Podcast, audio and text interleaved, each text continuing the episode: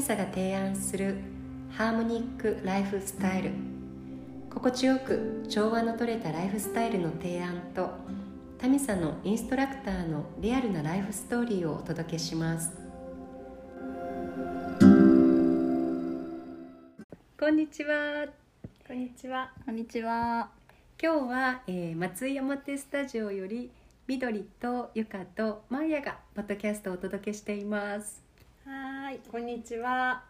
えー、タミサでトゥリオガのクラスを担当しているマーヤです。よろしくお願いします。お願いします。うん。ね。そう。あ、そうだ。プロフィール？あプロフィール？自己紹介をねじゃあマーヤちゃん、はい簡単にお願いはい。できますか、えー、と4月から京田辺に引っ越してきていてで今は週の、えー3回から4回松井山手のスタジオにいます。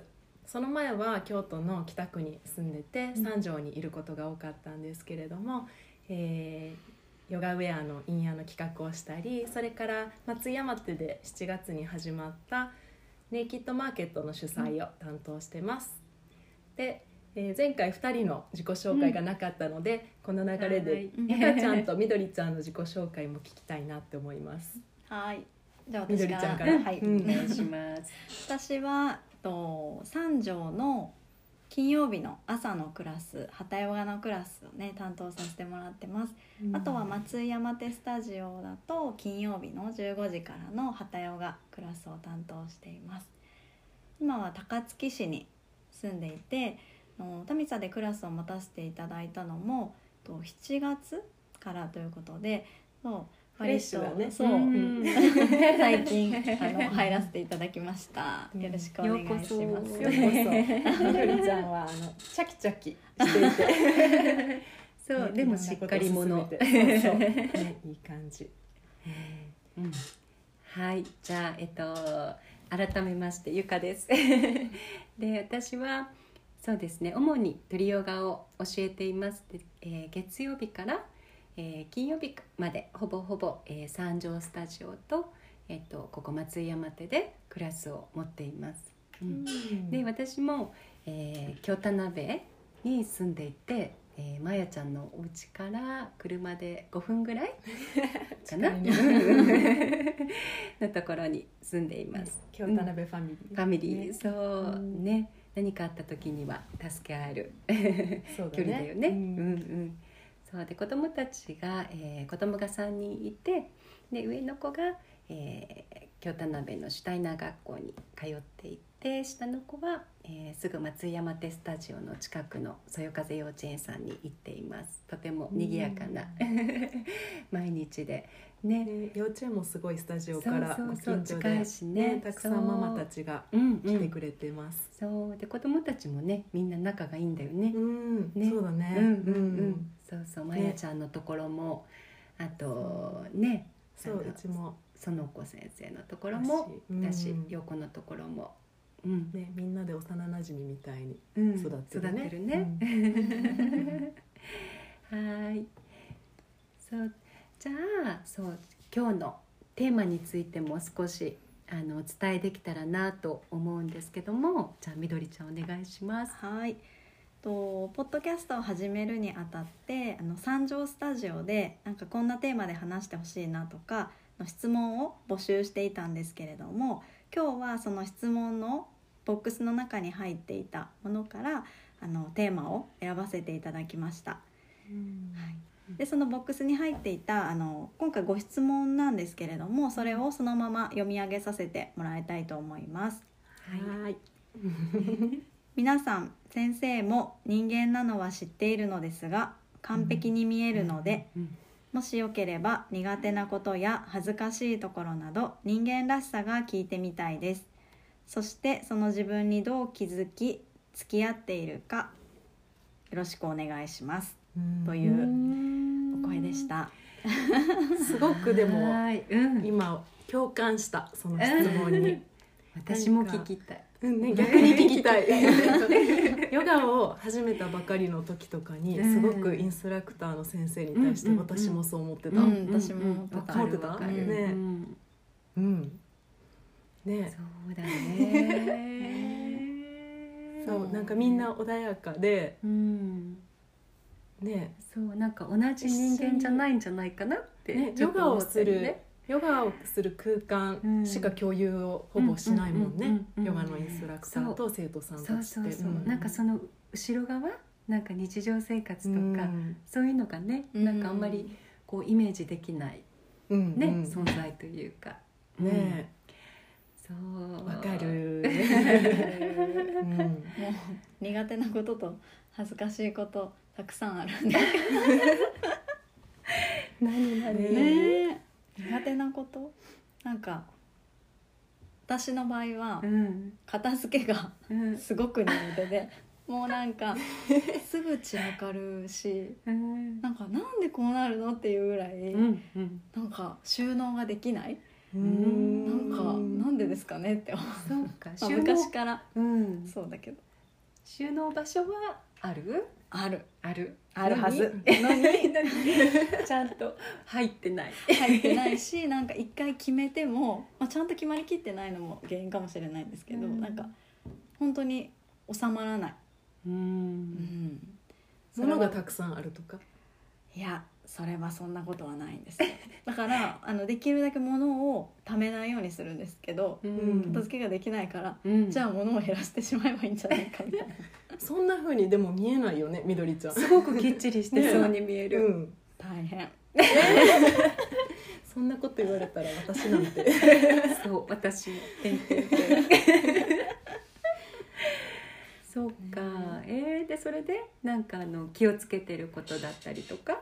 心がけてることって。物を捨てるよそうそうそうかとにかく物を、まあ、貯めないのは気をつけてるのうん。とあとなんかすごい片付けが苦手だなって本当にちゃんと向き合った時に、多分すごく人より時間がかかるじゃないかって自分なりにね分析したところうん人よりなんか、うん、時間がかかるし、うん。収納もなんか全然アイディアが浮かばない？なんかここにこれ置いたらいいんじゃないかとかも全然浮かばないから、うん。なんかとりあえず片付けようって思う時は、うん。結構たっぷり時間を取るようにうん。してで収納も自分なりにうん。なんかこう本を開いてあなんかインターネットでなんか収納上手な方の検索してあうん。こういうの使ったらいいんだとかこううんいうものをこう収めたら綺麗にいくのかなとかを自分なりにちょっと見てみたり。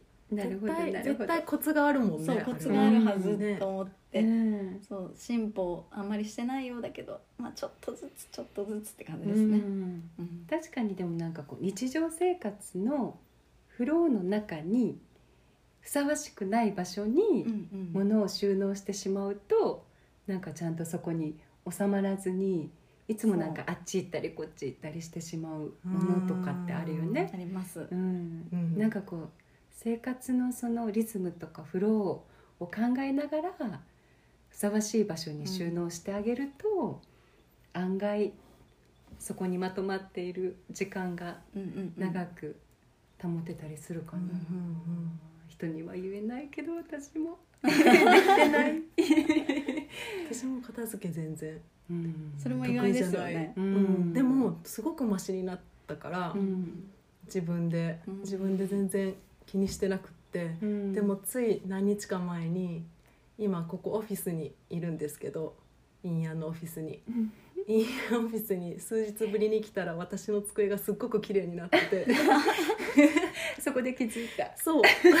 他のみんながしてくれてて。でそう。全部綺麗にあのあのうん角だから治った。そう。ね。治ってた。そう治ってた。私はあのまた次来た時に続きができるからいいやって結構置いといてしまうタイプ、んしかもそれを気にせずに。でも綺麗好きなみんなが片付けてくれてうん。で最後にうん。あの帰る前に一回全部直そうねって そのちゃんが言ってくれた。子供みたい。子供みたい。はいって言って。そうかそうか、うん。教えられました。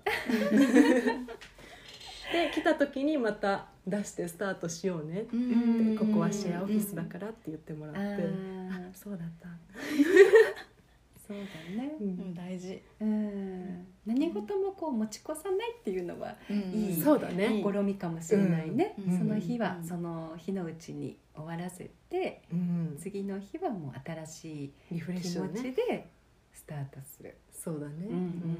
うん。うん。それは、ね。うん、仕事の効率としてはもしかしたらいいのかもしれないね。ねうんうんねうん。うん。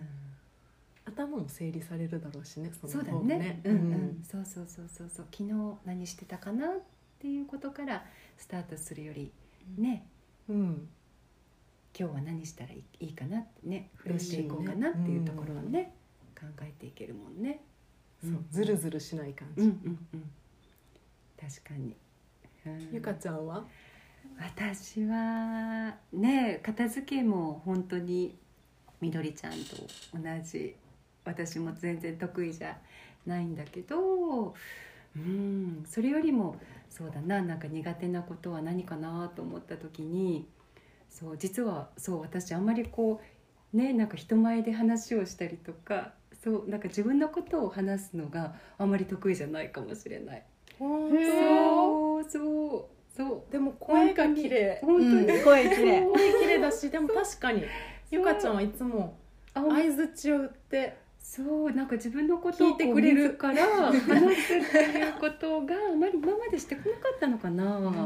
そう。でね今回このポッドキャストをするって言われた時、あーすごいチャレンジだなと思った。うん、そう。でもねあの話すのがねあんまりそう得意じゃない分割とこう文章に書いたりするのが好きでやっぱりなんかこう、ね自分の中で思ってるだけじゃなくてこうやっぱりこうか書いたりするとね、うんなんか自分の中の気持ちが整理できたりするでしょ、やっぱり話すのも同じだなと思って、何かこういういうふうにテーマをもらってなんか何を話そうかなと思う行為自体がうん。こうなんかすでにこう自分自身のなんだろううん。気持ちがねそこでねうん。こう整ってるというかこう考えとこうつながってるというか、ね。まあ、自分自身をこう知ることにもつながるうし、ん。うん。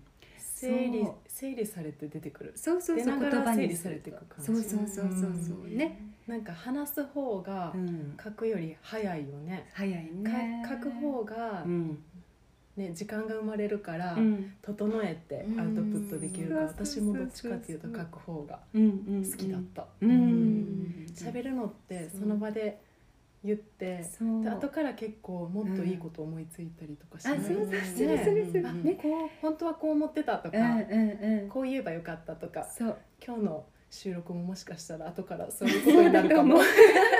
でも一回目よりかは随分リラックスしてるよね。まやちゃんもいてくれてるしね。うんそう。そうでもね本当にそういうことに、うん、気づいたかな。ううん。ん、そう。そう前からねそうあのそうだったからそう書くことは意識してたけど。えー日記とか書いてる？日記というかまあそうだね。なんかまあ実はあのタミさんのブログに上げてないなんか記事みたいな感じでねちょっと書き留めてるものがあったりもす自分だけが見れるあそうそうそう。でもね日記はつけてない。日記はつけてないけど。いつ公開してくれるの？うん。公開されない。公開されないかもしれない。へー。そうそうそうそう。うん。そうかな。うん。うん。うん。ね。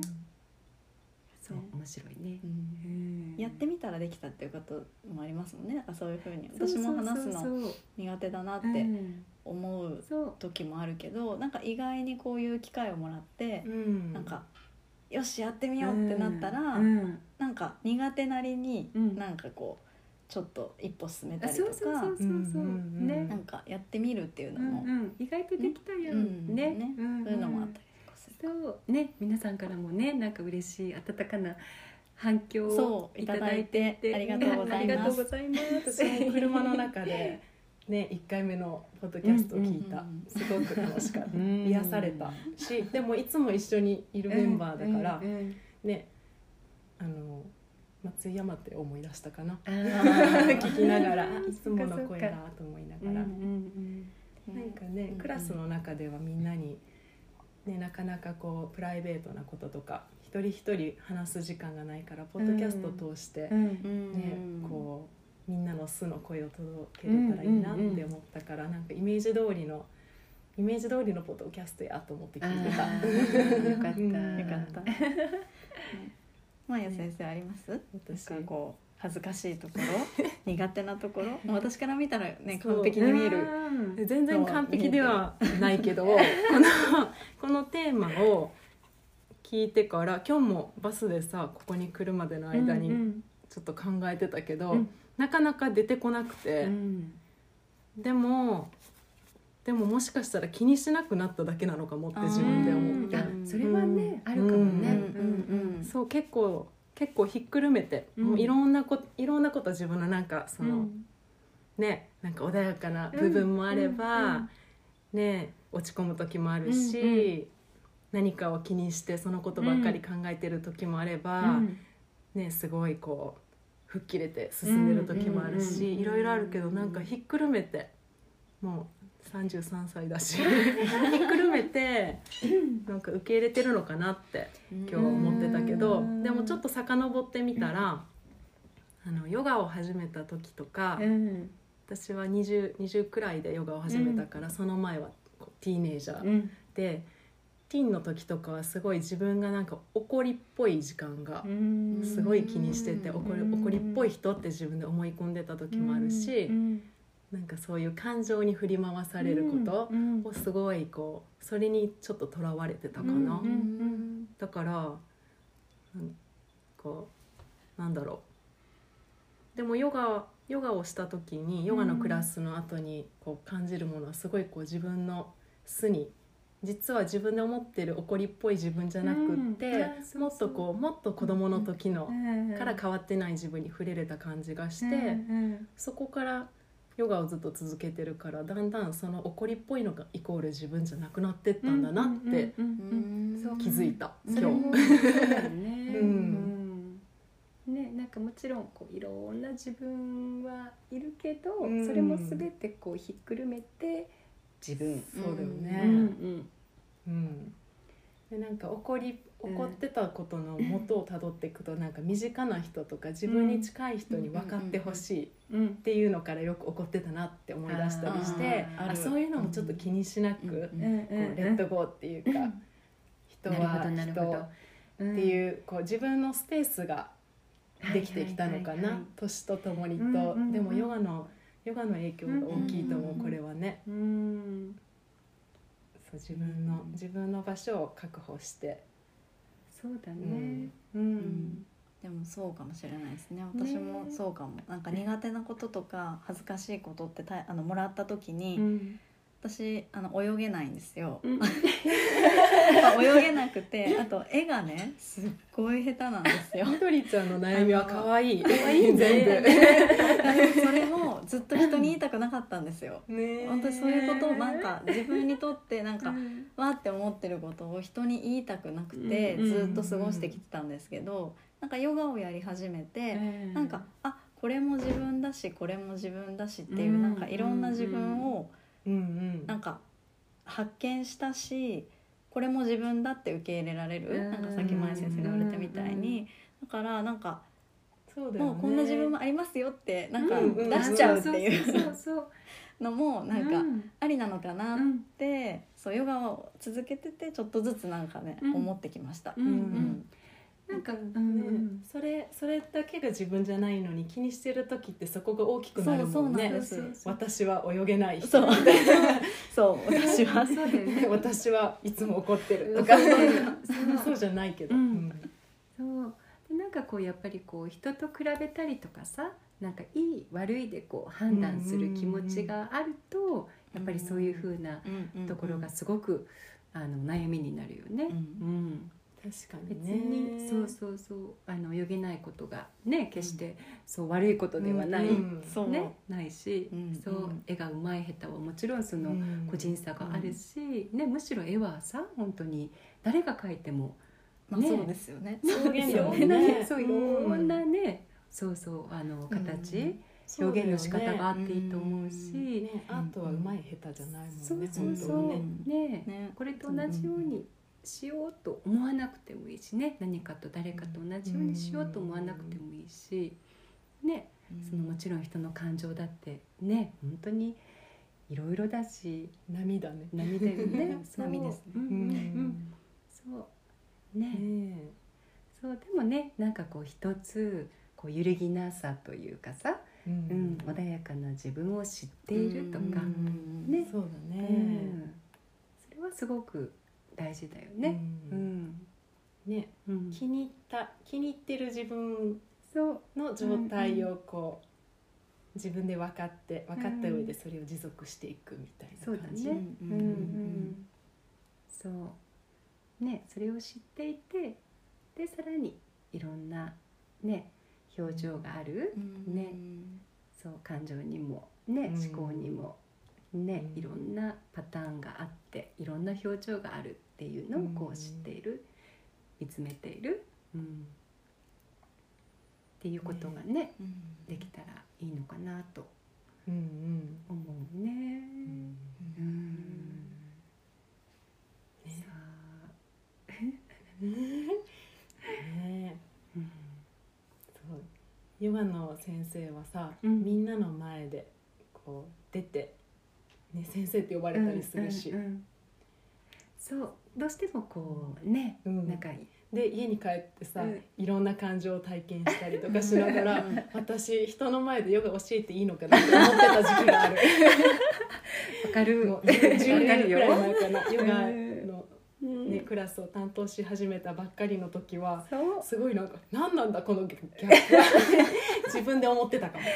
そうそうそう。ね。すごいゆったりした、うん。ね時間をみんなとうん。クラスの中で共有して呼吸も深まってすごいこう気持ちよくうん。自分のなんかベストみたいな、うん。ね空間をシェアしてるのに、うん。その後大急ぎで帰るとかさ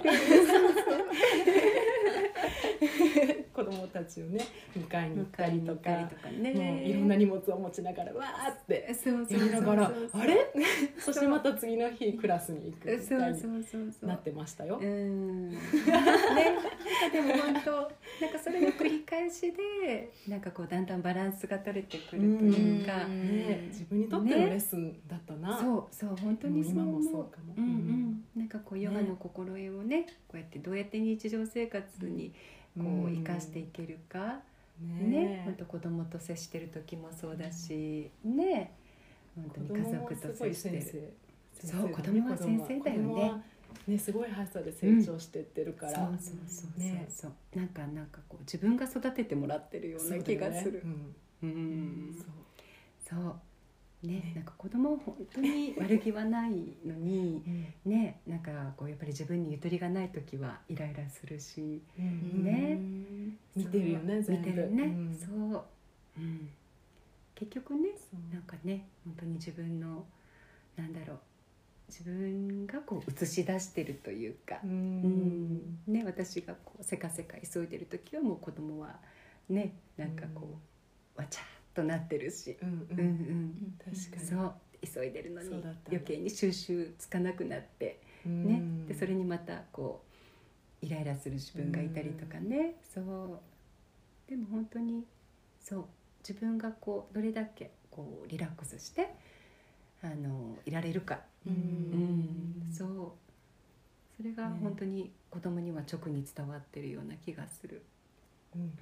ドキッてするようなことを言われる。そうやね。そう大きくなってきてももうすぐ13歳うんの娘がいるんだけど、そう。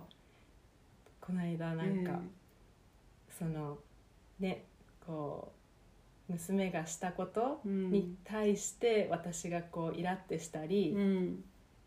してることに対してうん。娘が、あのリタがあの自分がしたことに対してうんストレスを感感じないでねママ」って言ってきてで「ん?」って言ったら あのもしママがそうやってストレスを感じたようにしててもリタはただママが勝手にストレスを感じてるっていうふうに思ってるからって 言われた。ヨガ的草ヨガ的ですなんかすごい私は私あなたはあなたっていうようなメッセージだあった。ーそうかそうか。冷静にこう客観的に、そう客観見らてるんですね、うーん。はい。そうだね。はい先生。そっかそういう見方をしてるんだとうん。いつまでもなんかちっちゃい育ててるっていう感じじゃなくなっていくんだね、だんだんね、うん確かにね、うん。そしてすごい身近で見られてるから一番うん。子供にママは。うんうん鋭いよね、そうね。子供も本当に親の背中を見て育つとは言うけど大人もね子供の背中を見て育つというか、ああそうかも、ねうん。そう。反射してるよね。鏡みたそいう。に本当に、ね。うん。ねだんだん本当に成長とともにいろいろねなんかうちの子はねまだ上の子が8歳で下の子はもうすぐ5歳、まだねなんか大変さのなんだろう。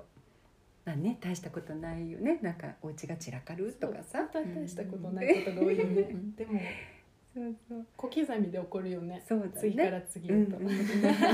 そうそう。でもねまだ本当にね言ってもまだこうほわーんとしてるから、ううん。んそう人間人間関係の悩みとかはまだないしね、ううん。んでもだんだんねこれから成長していく上で本当にいろいろあるんだろうなと思った時にねなんかこう自分がどういうふうにねなんかこう接してあげられるか導いてあげられるかっていうのは本当に未知の世界だなって思うし。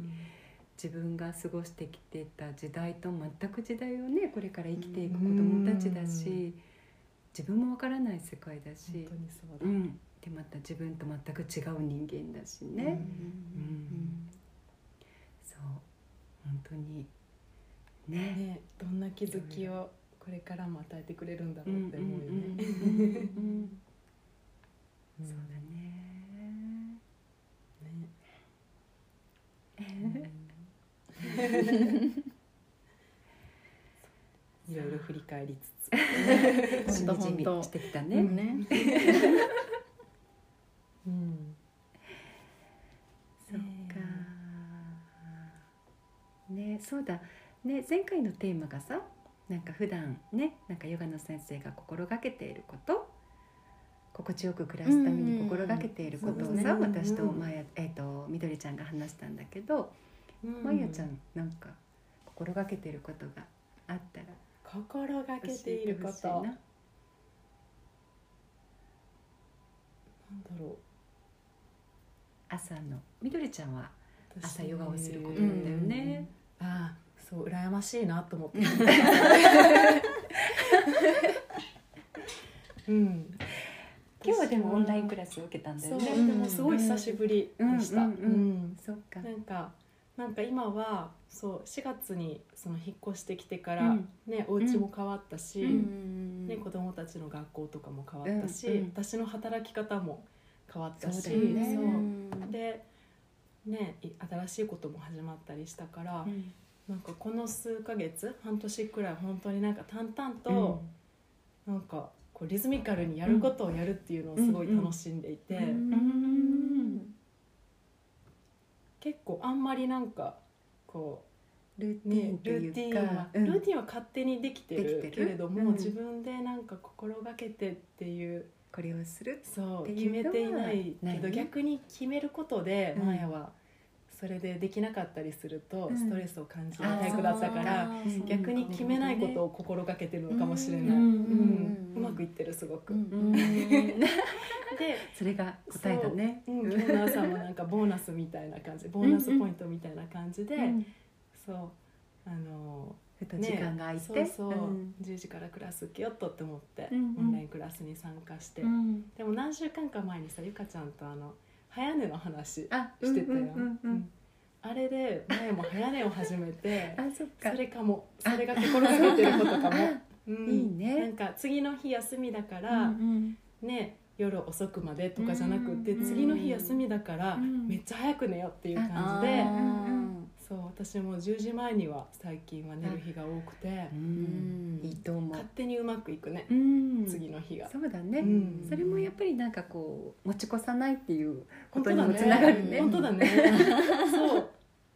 全部をほったらかしては寝ない。寝ないよ。うんうんうんなんか次の日の自分へプレゼントみたいな感じでそうそうあの洗い物終わらしておくとか、はしておいて、うんうんうんでもあんまりたくさんあれもこれもってなりがちだったけど、ね。最近はそうじゃなくなったかもな、うんうんうん。そのうん。早寝が一番のご褒美って分かうんったから、うんそうでも本当寝てる間にさ いろんなことが浄化されていく気がするよね。本当に本当に、ね。あれは良かった、うんうん。ね、ううん。ん、よかった。よかった。美香ちゃんに教えてもらって。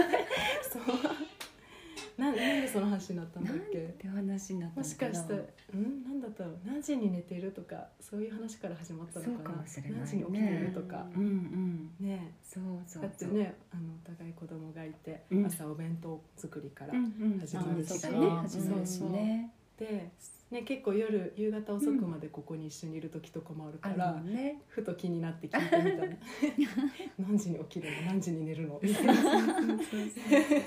そう遅くても9時すごくね。すごい。遅くても9時には寝てるかな。そう、うん。まあ、19時を回るとほとんど記憶がない。ないかもしれない。うん。そうね。なんかよくねお母さんたちは子供が寝た後に自分の時間を楽しんでるよっていうねお母さんたちもいるけどそれは私はすごいなと思ってたんだよね。ね。ううんん。そうね。でも私はそうほとんどもう子供たちと一緒に寝てしまうか。うんね ね。早く寝れるのすごい幸せだ。うん。ね本当に。次の日の朝が違いますよね。うん。そうだね、それはすごくすごい朝起きた時は本当にすごく楽しみ、うんなんか、ううん。ね。どんな一日にねなるかな。今日の朝ごはん何食べようかな ねそうそうそんな一日がね始められたらいいよね。ううんんなんかルルーティンにお弁当とかもね何年も毎日作ってるとなんかすごいこう手際よくうん。早くパパって済ませれることばっかりにこう、ね、意識が向いて、うんね炊飯器で予約をしたりこうすごいテキパキしてたけど、うんうん。最近は私も朝起きてからお米を炊くようにしてて、うん。しかも土鍋で、あいいね。うんうんうん。なんかそれがすごい朝楽しみやしお布団からこう誘い出してくれるよね。あお鍋のところ。にスタートしようと一そうだね。日をって、うんうん。そう。ご飯を精米して。先回りされてない感じ、そうだね。予約されてないから、確かにね。うん面白いね、ねちっちゃいことで変わるね、そうですね。うん。ねご飯が炊ける匂いも幸うんせだし、ねお弁当作ってる間にこうお家が温まっていくし。そうだね、そう。そして子供たちがね起きてきて、ひたすらご飯を作ってるけど。ね。ね。ねやることはこうたくさんあってうん。ね次から次へといろいろあるけどでもなんか自分の中にゆとりが見えることを優先しながらうん暮らしたいね。ねなんかこうスペースが自分の中にスペースができるとまたこうアイそうだよね。新しいアイディアがうん。ね降りてくるし、うん。うんそうですねきっとね。ね。うん。やっぱりね物もそうだし、うん。ねこうあまり執着せずにうんやっぱり手放す、ね手放すことでこう新しいものがまた舞い降りてくる、うん。そして循環していくっていう流れがね、できたらいいよね。片付けにもつながってるかな、ね。今のは。つながりましたね。ね。うん、うんでも確かにデスクの上をきれいにしてオフィスを出るのと、うんお皿を洗ってから早寝するのとうん。全部一緒だ、うんそれね。ね自分が気持ちいいよねその方が、うんうんうん。う。んそうねそう。であれもこれもと思わずにもう今日今日はここまでで OK うんってね、うんそう自分にねそうだね。トしてあげる気持ちをねうん。向けてあげられる。うん。ね厳しくなりがちだもんね、自分に対して。なりがち。うん。ね、うんなんか隙間時間を見つけては何かこうね本当に予定を入れたりとか、ねうんうん。 to-do list をこうこなしたりとかね、うん。しがちだけど、うん、そのゆとりに、ね。ゆとりを見つけてそこにくつろぐっていうことがねうん。まずは大事だよね。うん。うん。うんね、そうだと思う。ね。ね。今年は海外旅行とかになかなか行けないからさ、うん。すごいこうなんかこの今いる自分がいる場所にうん。こう根っこを生やしていったり、うん。ね、始めたことをこう育てていくのにすごいうん。適した一年だなって感じてて、うん。私も結構家の時間ありがたい。見直すきっかけになったかもしれません、うん。うん。そうだねねそううんね。ね、マーヤ先生はあれですよね。今年ネイキッドマーケットが新しく始まっうん。たことの一つ、結構大きいことですよね、うん。月に1回で、ね。今月は2回。今月は2ね回、今月から2回。ねそう。ね。ねちょうど3日前にうん。日曜日にここ松山手で5回目だね。あれが。うん。5回目のネイキッドマーケットが終わって。うん。で今週末は三条でネイキッドマーケットシティが始まります。うん1回目。1回目、ね三条も2階がリフォームされたからすごい広い空間うんになってうん。マーケットしやすい雰囲気で。うん。11月 29? 29ですね。ですよね。29の、えー朝10時から4時まで、うんあ違う間違えた。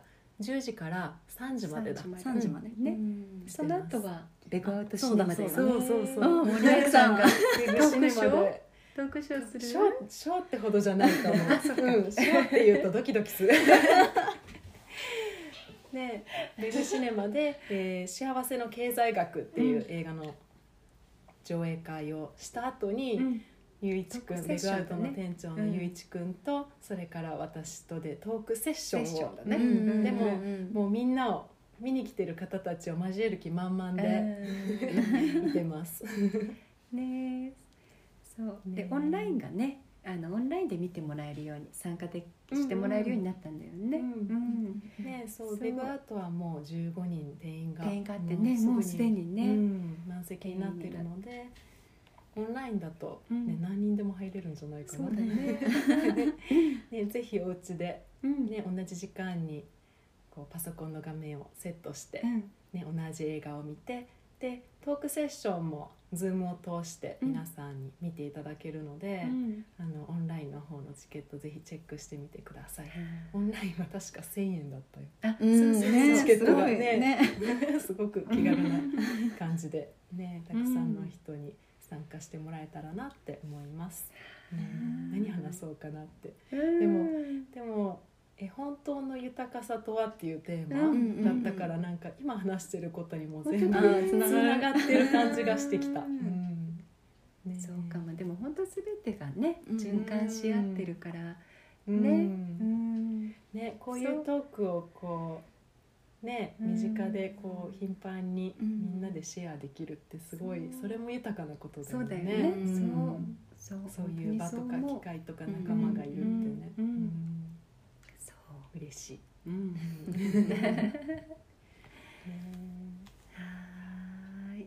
ねなん。か今日はあっという間にあっという間ね時間が過ぎたうん。ね。うん。ね面白かった。本当楽しかったなかなかねなん。か案外私たちこういつも一緒にいるようだけどここまでいろいろ話したりすることがそん。なにないん。だね。うん。うん。結構ねすれ違いだったりそうだよね。なんかねうん。まあお仕事の話っていう感じでなかなかね。ねね。座ってこうやって話すことはあんまりないかもね。あんまりないよね。うん。ないかも。うん。うん。ねねこういうことがあってねああいうことがあってねって話すことはあるけどね、うん。なんかちょっと今日は、いい話が。うん。ね。楽しい時間でした。ありがとうございました。また洗濯物を畳みながらこれを聞いてみようかな自分で。あそうですねちょっとドキドキするよね。そうですね自分自分で聞くのはドキドキする。うん。ありがとう。はありがとうございます。ありがとうございましたねまたじゃあね引き続き皆さんのあのご質問をうん。ね。お待ちしていおます。待ちしてまお待ちすしてます。また時々参加します。お願いします。はい。ではでは。はい。ありがとうございました。ありがとうございました。